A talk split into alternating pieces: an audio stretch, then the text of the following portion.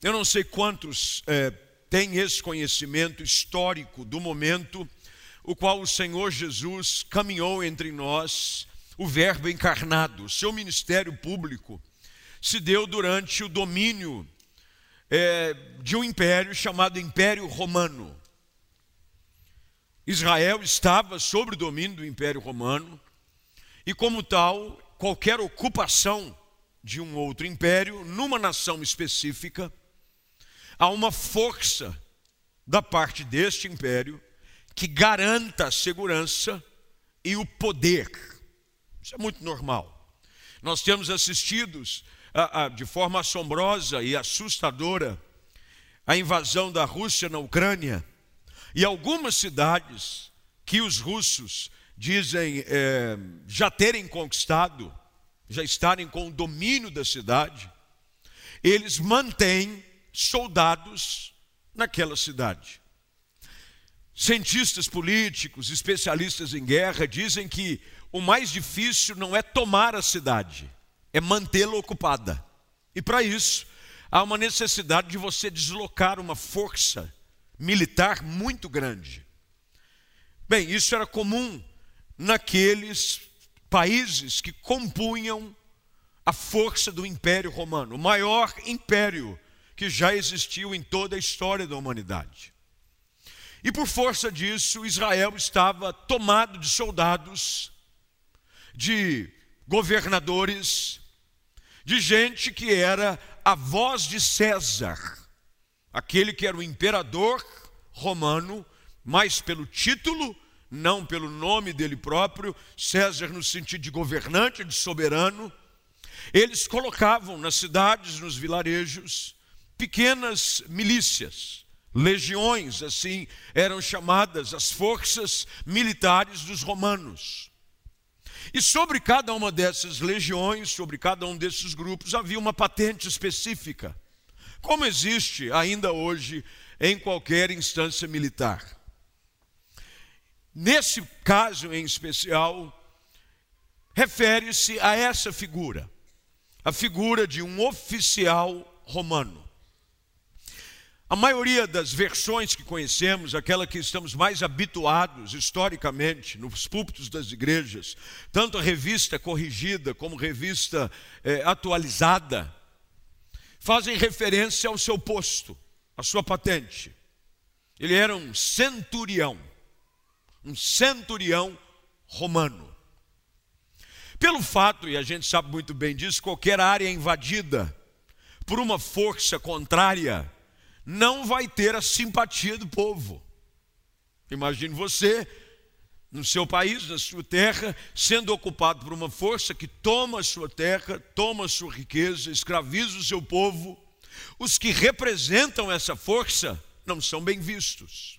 Bem, não era contrário com aqueles que cumpriam a sua função dentro do Império Romano.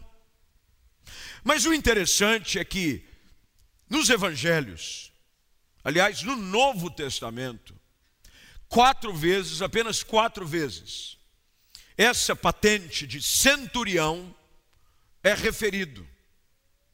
E por incrível que pareça, as quatro vezes de forma positiva.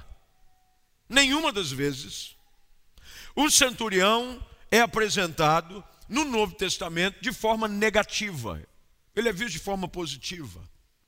Esse caso não é diferente ele cumpria a sua função, ele cumpria a ordem dos, das suas autoridades e ele mesmo dá esse testemunho e diz: Eu sou um homem sujeito a autoridades.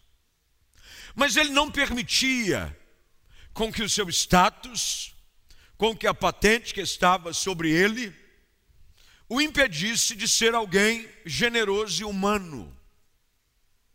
Aliás, uma das coisas que identifica verdadeiro caráter de uma pessoa é dar a ele poder. Se você quiser conhecer uma pessoa de verdade, dê a ele poder. Tem gente que não pode subir um pouquinho na vida, que já começa a estufar, fica peito de pombo. Ó, ele já estufa o peito. Você sabe com quem você está falando? Antes eu era auxiliar, agora eu sou sub, sub, sub, sub supervisor do auxiliar, do gerente, auxiliar, mas eu subi na vida. Poder, poder, poder. A gente sabe, já você já deve ter ouvido por aí dizer que o poder corrompe. O poder corrompe, o poder atrai, o poder seduz. Mas de alguma forma, tudo que se fala sobre essa posição, status social, autoridade, na vida desse centurião, que nós não sabemos o seu nome, é contrariado. Tudo que se fala dele é positivo. Ele tem bom testemunho do povo. O povo, o qual ele tinha responsabilidade de manter braço e mão firme, recebia respeito deste bom testemunho. Quando lemos as Escrituras, como fizemos ainda há pouco, os líderes da cidade de Cafarnaum, os líderes, porque dentro do sistema patriarcal e tribal que era comum, saiba que o reino de Israel é formado por doze tribos. E dentro da representatividade, dentro de qualquer hierarquia social, havia uma representação. E os líderes falavam em favor dele. Falavam a ponto de pedir que Jesus os socorresse e o faziam insistentemente. Algumas coisas nessa história, e eu gostaria de pegar alguns princípios que podem ser extraídos, dentre tantos, para nos ajudar a entender o que é que acontece neste encontro fantástico. Eu, eu confesso que esse é um dos encontros mais inusitados que a gente poderia imaginar. Um centurião, uma força opressora, com um escravo dentro de casa, com servos dentro de casa, cumprindo aquela força dentro da sociedade que era lhes imposta, mas que agora precisa de ajuda. E ele, com a influência que tinha, como qualquer pessoa de influência, deve ter pedido ou solicitado socorro dentro daquilo que ele podia. Dentro do status social, ele tinha com certeza acesso a bons médicos da época. Recurso financeiro não era o problema.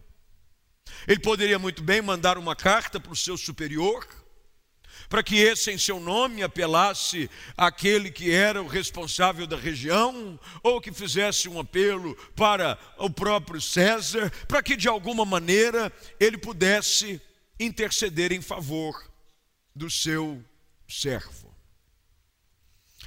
Algumas características desse centurião se destacam. E é interessante notar que chama a atenção de Jesus a maneira como ele vivia a sua vida. Você sabia de que a maneira como nós vivemos a nossa vida é percebida pelos outros? Não pense você que você passa despercebido em lugar nenhum. O lugar que você abastece o seu carro com frequência, o povo sabe como você é. A padaria que você compra pão, o supermercado que você faz lá, a comprinha do mês ou da semana, o atendente da banca de verdura da feira do bairro, teu vizinho, a maneira como você vive a sua vida, chama a atenção das pessoas. Não há como. E isso é identificado ao lermos sobre este oficial. Primeiro, que ele era uma pessoa extremamente preocupada com os outros. Ele era preocupado com os outros. Dentro da estrutura social, e é importante que você entenda esse conceito cultural da época, escravos eram tidos como uma propriedade qualquer. Morreu, arruma outro. Não serve, joga fora. Valiam às vezes menos do que peças úteis materiais. Um escravo valia menos do que um anel de ouro, valia menos do que uma posse. Mas esse centurião, de alguma maneira, era alguém que se importava com os outros. Ele tinha um olhar de misericórdia para com os menos favorecidos. Uma das coisas que eu acredito, porque o Senhor Jesus é onisciente, saiba disso, Jesus sabe de todas as coisas. Então não tenta disfarçar, ele sabe. Tem gente que tenta disfarçar, não é comigo, ele sabe, é você. Você disfarça, você pinta o cabelo. Você, Deus sabe. Jesus conhece tudo. Ele conhece o nosso pensar, ele conhece as intenções do nosso coração. O salmista diz que antes que a palavra chegue à nossa boca, ele já conhece, ele já sabe. Portanto, Jesus conhecia o caráter desse centurião. De alguma maneira, as obras de generosidade desse centurião eram percebidas pelo Senhor. E aqui a gente começa a descobrir algo. Não há nada que nós façamos que passe desapercebido dos olhos do Senhor. Tanto as coisas ruins como as coisas boas. Paulo escreve aos Gálatas dizendo: de Deus não se zomba. Tudo aquilo que o homem semear, é certo que ceifará.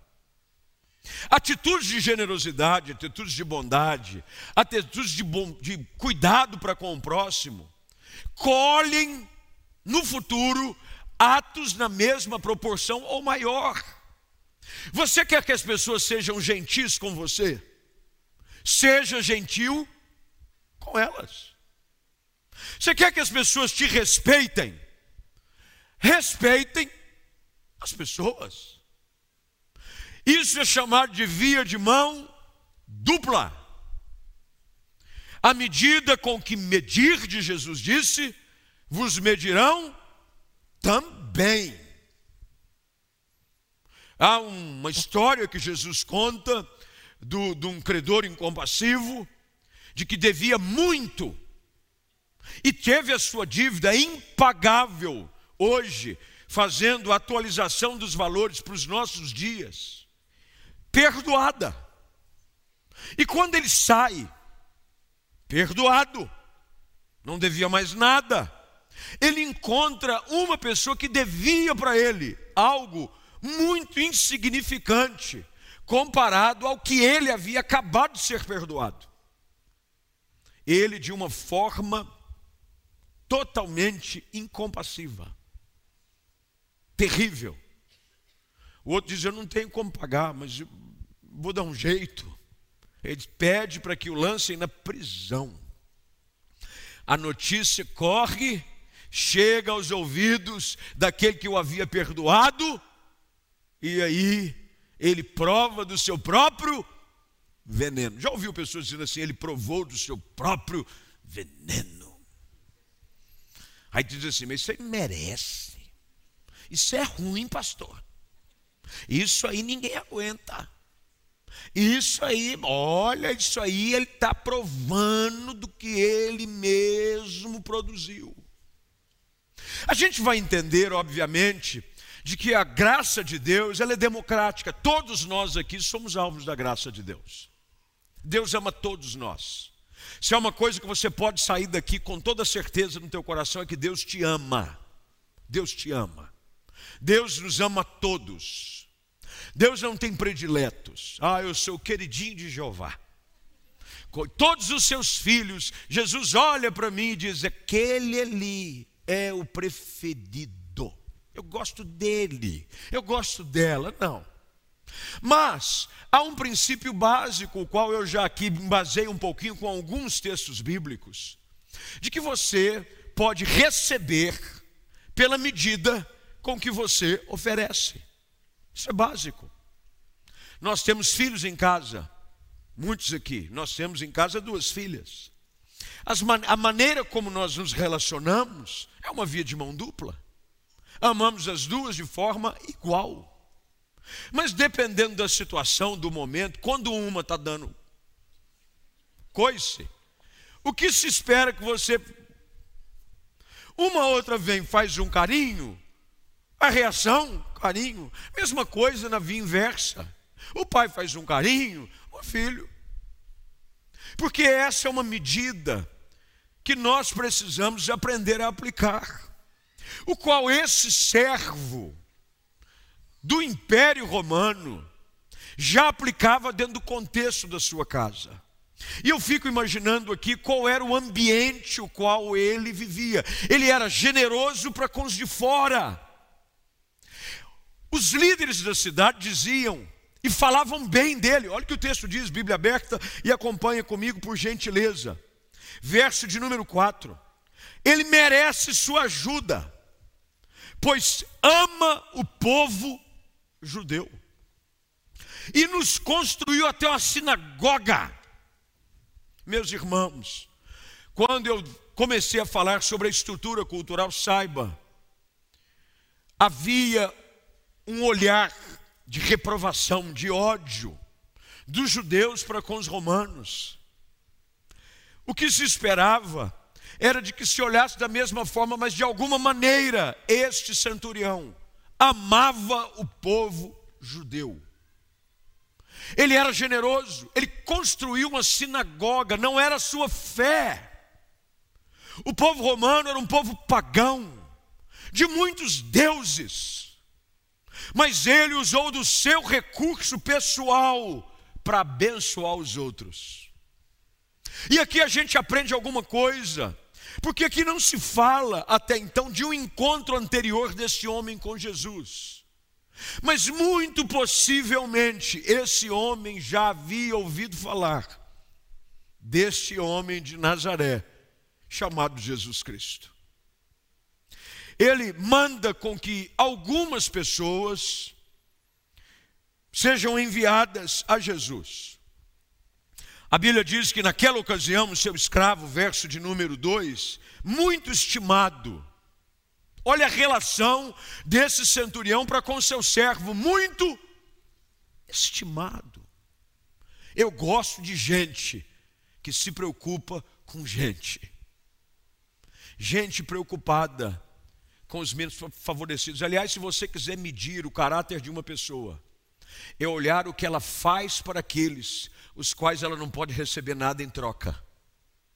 Você ajudar os outros pensando na volta é fácil. Eu vou ajudar porque amanhã pode ser eu, né? Isso é influente. Abrir porta para quem é influente. Abrir porta para quem é cheio de la plata. Tratar bem quem dorme nas notas, como diz por aí. Agora eu quero ver você fazer pelos outros que não pode te dar nada em troca, algo de bom. Ele era um escravo. Escravo doente, não podia fazer o serviço. Custava, comia as custas dele, não produzia nada. Mas ele estimava muito o escravo. Uma perguntinha básica aqui para você: como é que você tem tratado as pessoas ao seu redor. Gente que está dentro da cadeia social, pelo menos dentro da ótica da sociedade, no nível abaixo de você. A maneira como você trata as pessoas fala muito sobre o seu coração. Ele era alguém que Segundo o texto, amava, era muito estimado para com ele o seu escravo. Estava à beira da morte. Deixa eu morrer. Ficou me dando trabalho. Para ele, não. O texto diz que ele ouviu falar de Jesus. Alguns princípios de moralidade que vêm antes da nossa fé. Aliás, os mais antigos sabem aqui que educação a gente aprende em casa. A fé em Jesus nos ajuda a colocar em alinhamento valores que às vezes foram perdidos.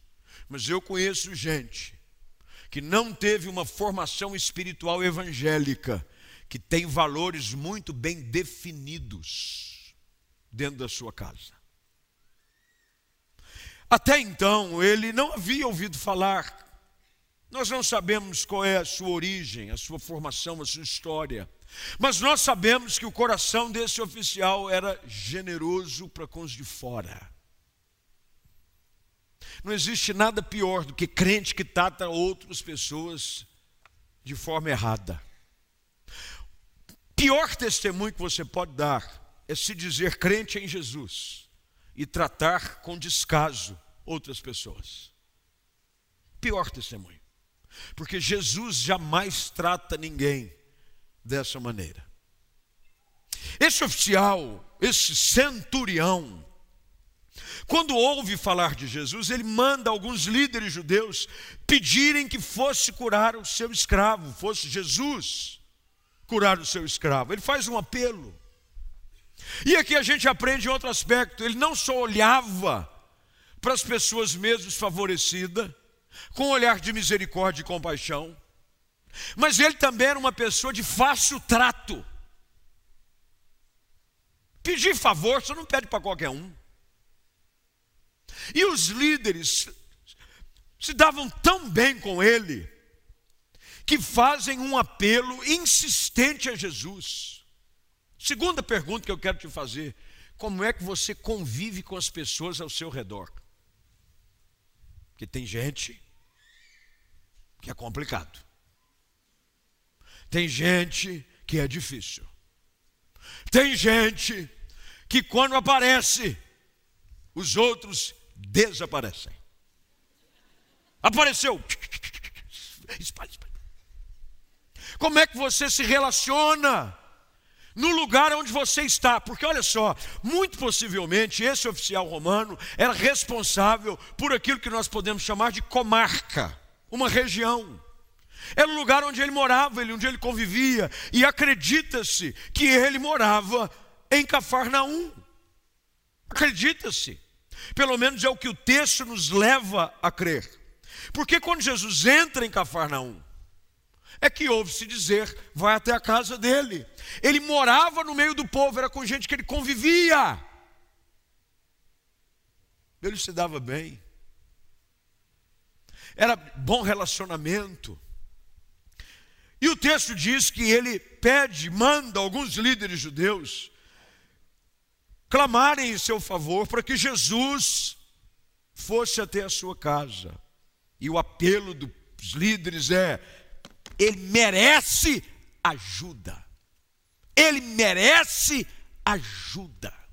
Gente que merece ajuda. Gente que quando você fala em nome dela para alguém, diz assim: essa é gente boa. O que é que as pessoas, ou como é que as pessoas reagem quando alguém fala no seu nome? O sangue de Jesus tem poder. Meu Deus. Fulano, cruz credo. Ou quando alguém fala o seu nome, diz assim: Você é gente boa. Está precisando de ajuda? Quando alguém vai falar em seu favor diante de alguém, o que é que eles vão dizer a seu respeito? Quando alguém cita o seu nome diante do trono da graça, o que é que dizem a seu respeito? O que é que as pessoas estão falando para Jesus a seu respeito? Porque eles foram falar para Jesus a respeito do centurião. Ele é gente boa, ele merece ajuda. Ele trata a gente bem, ele ama o povo judeu, ele construiu uma sinagoga para gente, isso merece. E o texto diz que insistentemente clamavam e suplicavam para que Jesus socorresse o homem. O que é que estão dizendo a teu respeito na presença de Jesus? O que, que teu marido está dizendo a respeito da senhora? Qual é a oração dele? Tem algumas orações que era bom você nem ouvir. O que, que a senhora está dizendo a respeito do seu marido? Tem um, uma historinha simples, ela já é conhecida, talvez você já deve ter ouvido, e talvez eu já devo ter contado, que um, um irmão da igreja faleceu, o pastor foi fazer o sepultamento dele. Pastor André, nosso oficial fúnebre mor. Pastor André chegou para fazer o sepultamento. E estava lá a senhora, a família, chorando a morte do moço. E o pastor diz assim: Jesus diz que ele é a ressurreição e a vida. Quem estiver morto e crer nele, ainda que morra, viverá. E olha, Jesus já levantou mortos, já ressuscitou pessoas. Aquela mulher começou a olhar estranho para o pastor. Como assim ressuscitou? Não. História de Lázaro. O filho da viúva de Naim. Já estava no meio do cortejo. Jesus parou o cortejo e o menino voltou à vida. A mulher disse para o pastor: é melhor senhor ir parando com essa história. Porque se esse homem levantar desse caixão, o senhor vai levar ele para a sua casa. Porque para mim ele não volta. O que é que estão dizendo? A seu você está rindo? Vai saber, hein? O que é que as pessoas estão dizendo a seu respeito na presença de Jesus? Oh, Jesus, e até que a morte não se pare. Leva logo, Pai. Leva logo. Ele salvo, precisa salvo. A Bíblia diz, Paulo disse que é melhor estar com Cristo do que ficar aqui. Leva esse homem, Jeová. Você é um crente, você é uma bênção, leva ele para ti. Já vivi de. O que é que dizem a seu respeito? Para Jesus. Tem gente que a gente é tão estimado entre nós que quando sofre, a gente sofre junto. Gente tão preciosa para nós, gente que nos faz tão bem, de que quando está passando por lutas, a gente entra na brecha para ajudar essa pessoa em oração. A gente aprende aqui com esse centurião de que você estabelecer um relacionamento saudável com as pessoas só te faz bem. Te faz bem com as pessoas, e lembre-se do que Provérbios capítulo 3 diz: de que você achará graça diante de Deus e dos homens. Eles começam insistentemente a clamar em favor desse homem, dizendo ele merece ajuda. E olha que interessante o verso de número 6: Jesus foi com eles. Que bom é saber que tem gente que fala em nosso nome diante da presença de Deus.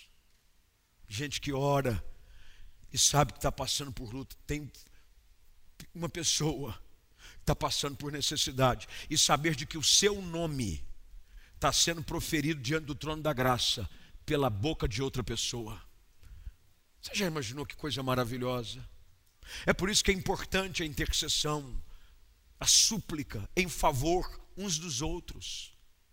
Há tanta gente passando por necessidade. Nós passamos meses difíceis, nos quais durante esse período muita gente ficou enferma, muita gente ainda sofre. Muita gente passando por necessidade, muita gente passando por um momento que precisa de ajuda. Quando a gente estabelece relacionamentos saudáveis, as pessoas começam a interceder a favor de nós na presença de Jesus. Jesus vai com eles. E aqui começa uma conversa por interlocutores.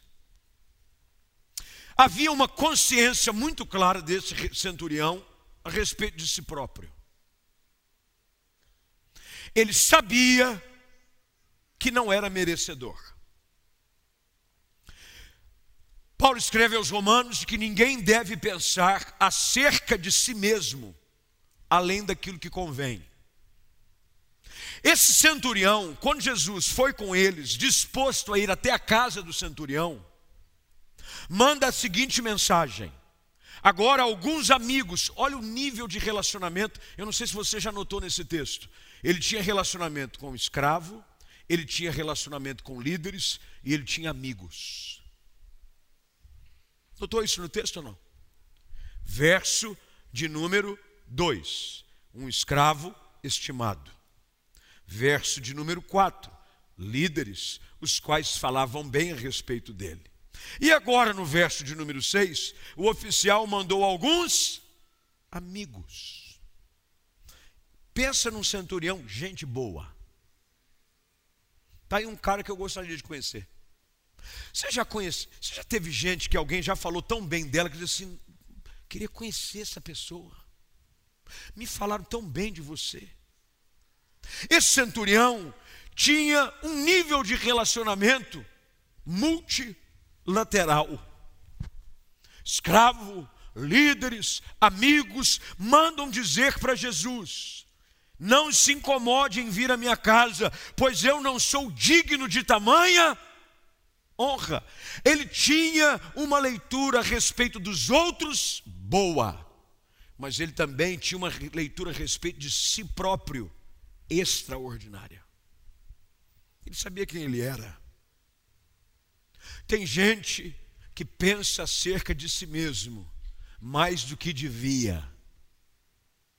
Tem gente que, assim como as histórias daquela rainha má, ia diante do espelho e dizia: Espelho, espelho meu. Disse: há no mundo alguém mais bela do que eu. Lembra da história? Bem, tem gente que pega o mesmo espelho e olha para ele todos os dias e diz: Senhor, Senhor, não sei o que vai acontecer com o mundo o dia em que eu não estiver mais aqui. Eu estou preocupado, porque olha, eu sou gente boa, hein? Olha, não tem ninguém mais generoso, não tem ninguém melhor do que eu. Olha, não tem marido melhor do que eu, não tem pai melhor do que eu. A senhora está dizendo, não tem esposa melhor do que eu, não tem mãe. A Bíblia diz que seja a boca do outro que te louva. Quem tem que falar bem a seu respeito não é você acerca de si próprio. Isso não quer dizer que você não tem que ter uma boa autoestima. Não estou querendo dizer aqui que você tem que ir para frente do espelho e dizer misericórdia, que coisa horrorosa. Ninguém aguenta esse negócio. Meu Deus, e se autoflagelar? Não. Mas é saber o seu lugar. Como diz a expressão antiga, ado, ado, ado, cada um no seu quadrado. O centurião tinha um status, mas ele reconhecia que Jesus era maior. Eu não sou digno de tamanha honra. Tenha uma imagem real a respeito de si próprio. Si próprio.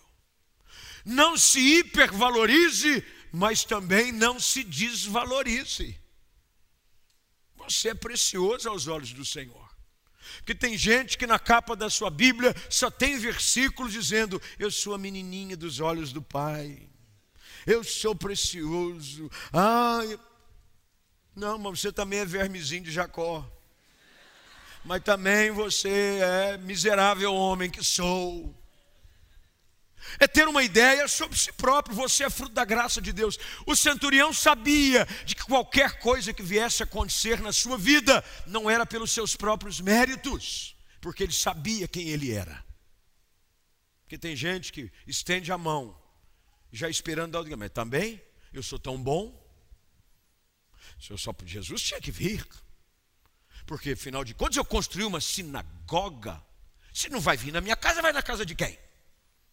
É bom ele vir mesmo. É bom ele vir curar o meu escravo, porque afinal de contas, olha só, Jesus, aqui é o grande centurião, o bom. Não, ele dizia: não precisa, eu sou alguém comum, não digno, não digno de recebê-lo em minha casa. Eu não sou digno sequer, ele diz, de ir ao seu encontro. E aqui agora, de uma forma muito sucinta, porque meu tempo já está acabando, e hoje eu não posso atrasar, é, Ele então estabelece o princípio que rege a sua vida.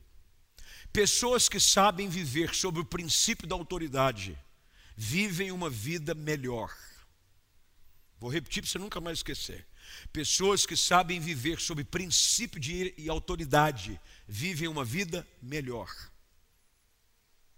Pessoas que não se submetem, pessoas que não entendem princípio de autoridade, têm dificuldade de viver uma vida em paz. Pode ver que a maioria das confusões é gente que não se submete, não se submete à autoridade governamental, federal, pastoral, familiar, rebeldia. Espírito de rebeldia, a Bíblia diz que é comparável à feitiçaria. E tem gente que quer dar certo, não se submetendo à autoridade, não sabendo como ela funciona. Esse oficial romano, esse centurião, fala da seguinte maneira sobre o princípio de autoridade, o qual ele conhecia. Ele diz: Eu sei, eu sei que o Senhor tem autoridade, basta uma ordem, que o meu servo será curado. Eu sei disso, ele diz, porque eu estou sob autoridade. Deixa eu explicar uma coisa para você. Tem gente que não quer estar debaixo da autoridade, mas não existe nada melhor para a sua vida do que aprender a estar debaixo de autoridade. Uma pessoa só vai poder ter autoridade o dia que se submeter à autoridade. Ele diz: Eu sei o que é estar sob autoridade. Eu sei. Eu sei. Ele dá exemplos da autoridade dele sobre os que estão debaixo dele, mas ele também sabia que ele estava debaixo de uma autoridade maior, não só do ponto de vista espiritual, mas também militar. Centurião não era a patente mais alta, tinha gente patente superior. E ele sabia as duras penas que ele sofreria por não se submeter. E ele agora aqui usa princípios. Olha os princípios que ele diz. Eu estou sob a autoridade de meus superiores e tenho autoridade sobre os meus soldados. Quem não sabe obedecer nunca vai poder mandar. Quem não sabe obedecer nunca vai poder mandar. Você fica aí galinho, tem gente que é, ó, é galo carijó, já nasce querendo montar no puleiro. Já fica, ó. Ele já quer subir cantando. É É frango ainda. Não tem uma pena ainda. Nasceu uma peninha na cabeça, ele já está cococó. É cococó para lá. Submeta-se. Quem não aprende a obedecer nunca vai ter autoridade para mandar. Ele sabia disso. Eu sou um homem sujeito à autoridade. E eu tenho autoridade, eu só preciso dizer: vão. E eles vão. Vão, vou. Não tem essa conversa. Hoje em dia, eu vejo o pai discutindo com o filho, tentando argumentar. Meu filho, faça isso. Por quê, pai? Deixa eu te dar uma. Meu irmão, vai. Na minha época, era uma questão de sobrevivência. Vai, vou. Acabou. Agora eu vejo, não, mas a psicologia moderna mudou. E eles precisam entender o porquê que estão fazendo o que foi. Ah, catacoquinho. Vai, vai. Vai por quê? Porque eu sou o pai, você é o filho, acabou. Deu para entender como é que funciona? ordem. O dia que você tiver, lembra das expressões? Pagando as contas dessa casa. Enquanto você estiver morando debaixo do meu teto, quem define só eu. E acabou. Não tem conversa, você não precisa usar de nenhum, nenhuma elucidação maior. Fica um povo hoje criando uma sociedade que tudo que é peitar, peita professor, peita porque não está, não aprendeu a se submeter à autoridade. E se submeter à autoridade começa dentro de casa. Dentro de casa, papai e mamãe, você em casa aí também, é dentro de casa. Depois você cria uns filhos aí que lá fora vai achar que pode peitar todo mundo. E fica criando uma sociedade cheia de anarquia, cheia de confusão, cheia, sem regra nenhuma. Nós precisamos estabelecer um princípio de ordem, meus irmãos. Que conversa é essa? O cara fica, baixa a sua bola. Não tem essa conversa. Eu gosto muito de filmes épicos. Gosto de séries épicas. Porque naquela época, e é isso que vem o nome épico, porque são de épocas, parecia o rei. Meu irmão, eu queria, se ele insistisse, corta a cabeça dele por gentileza. Eu quero ter opinião. Pois não, arranca a cabeça dele. Devagarzinho, para os outros verem. Paulo diz que você deve até exortar alguns de forma pública, para que os outros temam. Princípio de hierarquia de autoridade. E isso também funciona no reino espiritual, meu irmão. Ele sabia de que, assim como numa instância militar, as coisas funcionavam nessa esfera, ele também atrás, dentro do sentido da autoridade que Jesus tinha. Ele sabia de que a autoridade de Jesus era maior. Os, o próprio povo dizia a respeito de Jesus: ele não fala como os demais, porque ele fala como quem tem autoridade. Meu irmão, é você sabe quando entra na sala quem manda, ou não? Tem um livro que foi escrito pelo saudoso pastor Miles Munro. O pastor Miles Munro era de Bahamas e morreu num acidente aéreo junto com a sua esposa, uma tragédia alguns anos atrás. E ele escreveu um livro sobre o poder da visão e ele fala sobre é, a estrutura animal do reino animal e por que que o leão é o rei da selva. Ele não é o animal mais forte. Sabia disso não? O leão não é o animal mais forte. Mas, meu irmão, quando o leão chega, corre rinoceronte, elefante, girafa que tem seis metros de altura, porque dentro da estrutura do qual o Senhor criou o reino animal, o leão é o rei da floresta. Quando o leão chega, ele chega. Você não precisa dizer, ele não precisa estar com a patente. Ele não precisa estar com a placa escrita, eu sou o leão, dá licença. Melhor vocês correrem. Mas só o jeito dele chegar, sabe? Assim funciona também, e eu vou trazer para aplicação, na nossa vida no mundo espiritual. Quando Jesus entra em cena, os demônios tremem. Aquele centurião dizia: Eu sei que o senhor tem autoridade, basta uma palavra para aquilo que traz esse espírito de enfermidade, tem produzido uma quase morte na vida desse meu escravo, possa deixá-lo. Jesus fica admirado com a fé daquele homem, a ponto de dizer: nem em todo Israel eu vi fé do tamanho desse cara. Porque ele sabia se relacionar bem no âmbito pessoal mas ele também sabia reconhecer como é que funcionavam as coisas no mundo espiritual. Tem gente que é bom no mundo espiritual e é péssimo no mundo relacional. Ele é espiritual, ele é o aleluia de Jeová. Tudo aleluia, é aleluia. Ele é aleluiado, como diz o outro. Ele é aleluiado. Nossa, esse cara, quando Deus toma ele. Mas ele não sabe tratar bem um atendente de balcão. Não vai causar admiração em Jesus. Tem gente que é uma gentileza em pessoa, ele é um lorde. Ah, só que no mundo espiritual, ele não sabe se relacionar com as coisas de Deus.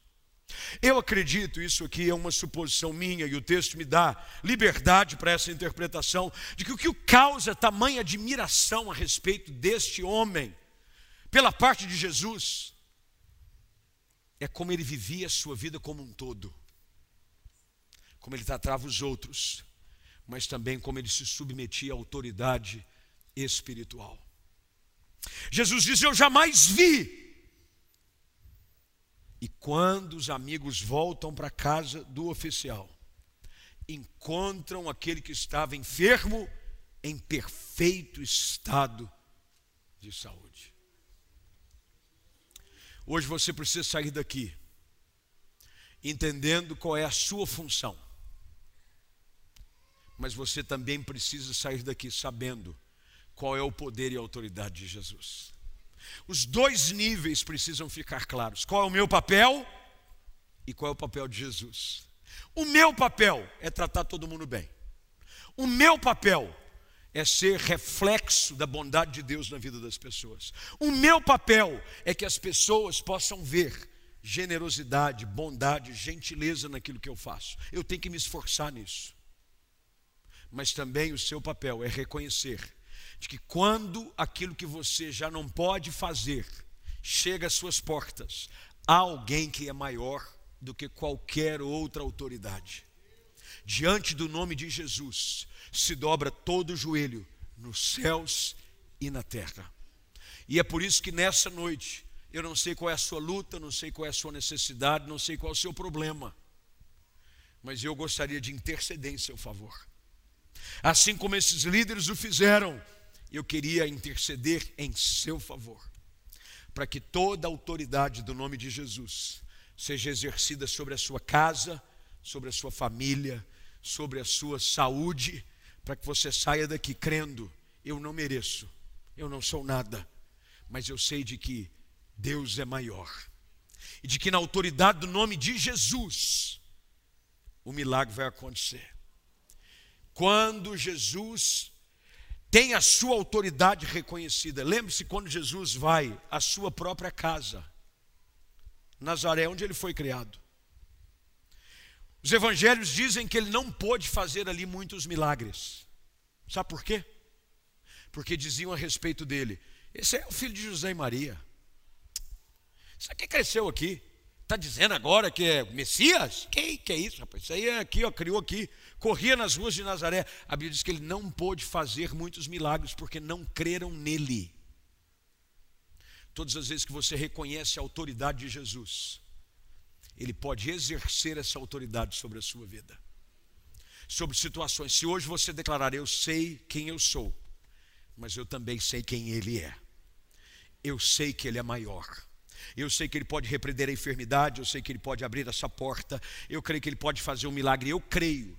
E é por isso que nessa noite nós podemos chegar junto ao Seu trono de graça Hebreus diz que nós devemos chegar confiadamente junto ao seu trono, porque neste trono assenta-se o Rei dos Reis, o Senhor dos Senhores, aquele que tem todo o poder e autoridade. Todo o poder e autoridade lhes foram dados no céu e na terra. E quando nós chegamos na presença dele, nós podemos dizer: basta uma palavra e uma ordem de Deus vai ser enviada lá na sua casa, no seu trabalho, num leito de hospital, num outro país, para você que está acompanhando em casa, mas eu não estou presente. Uma palavra de Jesus sobre a sua casa, sobre o seu ambiente, onde você está, vai mudar a realidade. Porque se você entender que Jesus é maior, nada poderá impedir o agir dele na sua vida. Você pode dizer amém para isso? Você pode dizer amém para isso? Vamos ficar em pé, eu quero orar com você, por gentileza. Queria que você fechasse seus olhos, curvasse sua cabeça.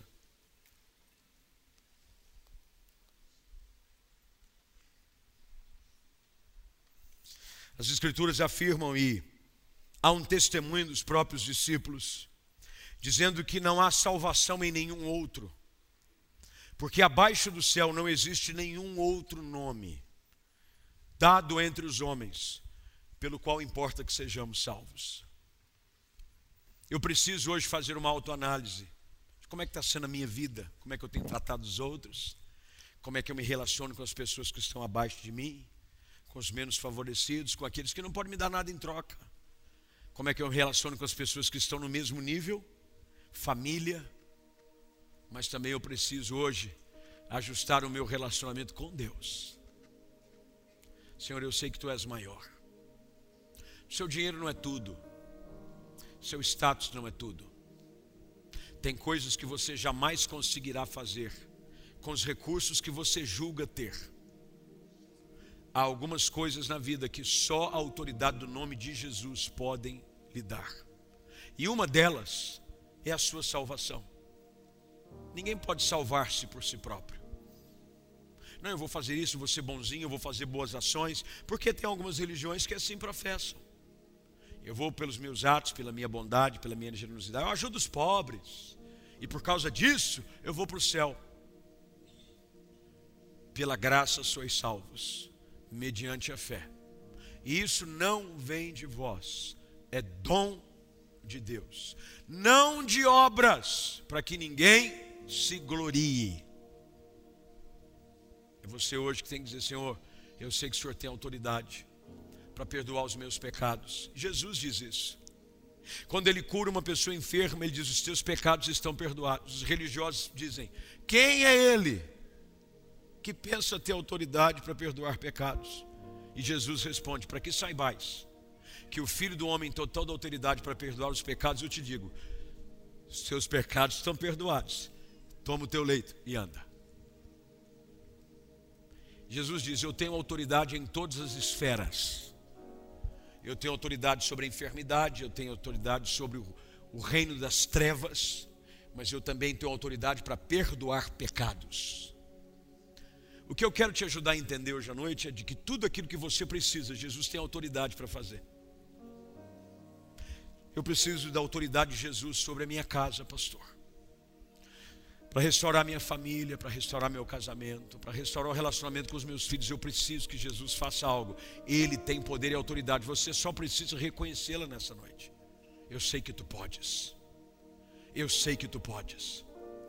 Jó faz essa afirmação no final do seu estado, quase que do ponto de vista pessoal e principalmente dos de fora, impossível de ser revertido.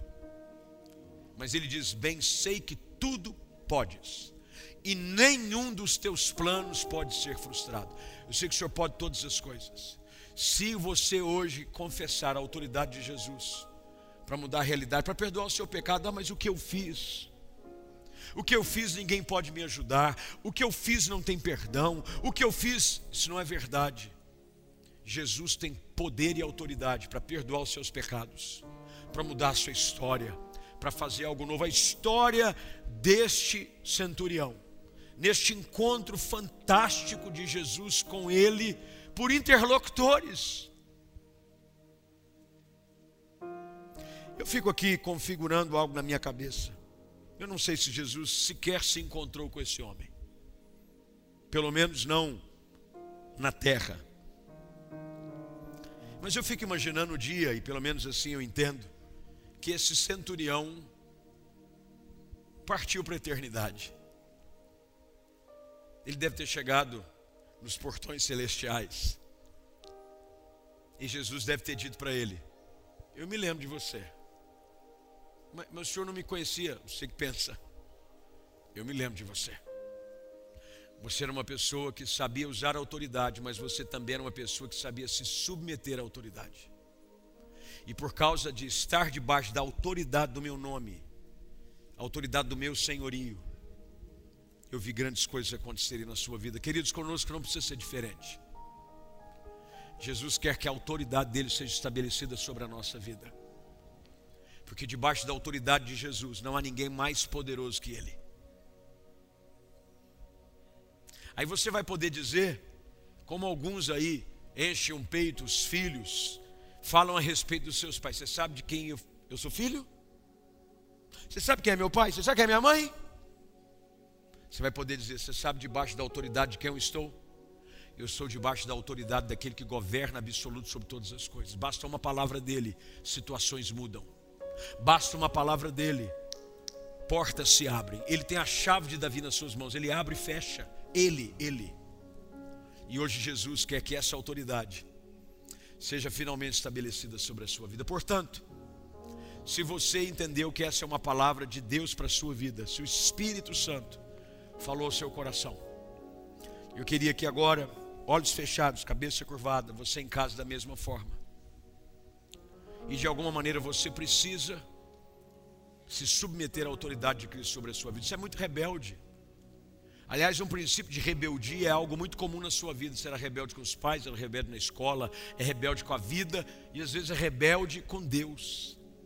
Isso só tem levado você a uma vida de fracasso. Hoje é necessário você restabelecer esse princípio de autoridade na sua vida.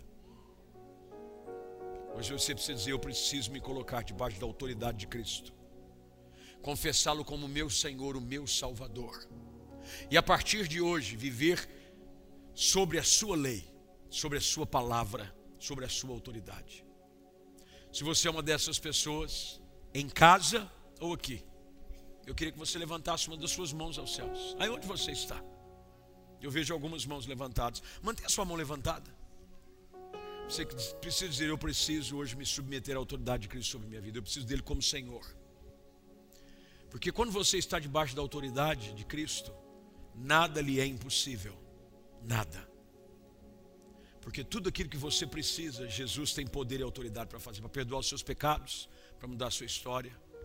Mas hoje você precisa se colocar debaixo da autoridade do nome de Cristo. Mantenha sua mão levantada, você em casa. Faça a mesma coisa, levante sua mão em casa. E eu queria que você que levantou uma das suas mãos, que você repetisse uma oração comigo. Você está preparado? Está preparado? Então repita essa oração comigo, dizendo: Querido Deus, diga mais alto, querido Deus, eu entendo que preciso de um Salvador e não há como encontrar perdão e salvação sem Jesus. E é por isso que eu hoje confesso e declaro Jesus Cristo como meu Senhor, meu Salvador. Na autoridade do teu nome, perdoa os meus pecados, liberta-me de toda escravidão, muda a minha história, escreva meu nome no livro da vida. Eu me submeto, me sujeito à tua autoridade, e todos os dias da minha vida eu vou viver para te servir. Assim eu oro em nome de Jesus. Amém.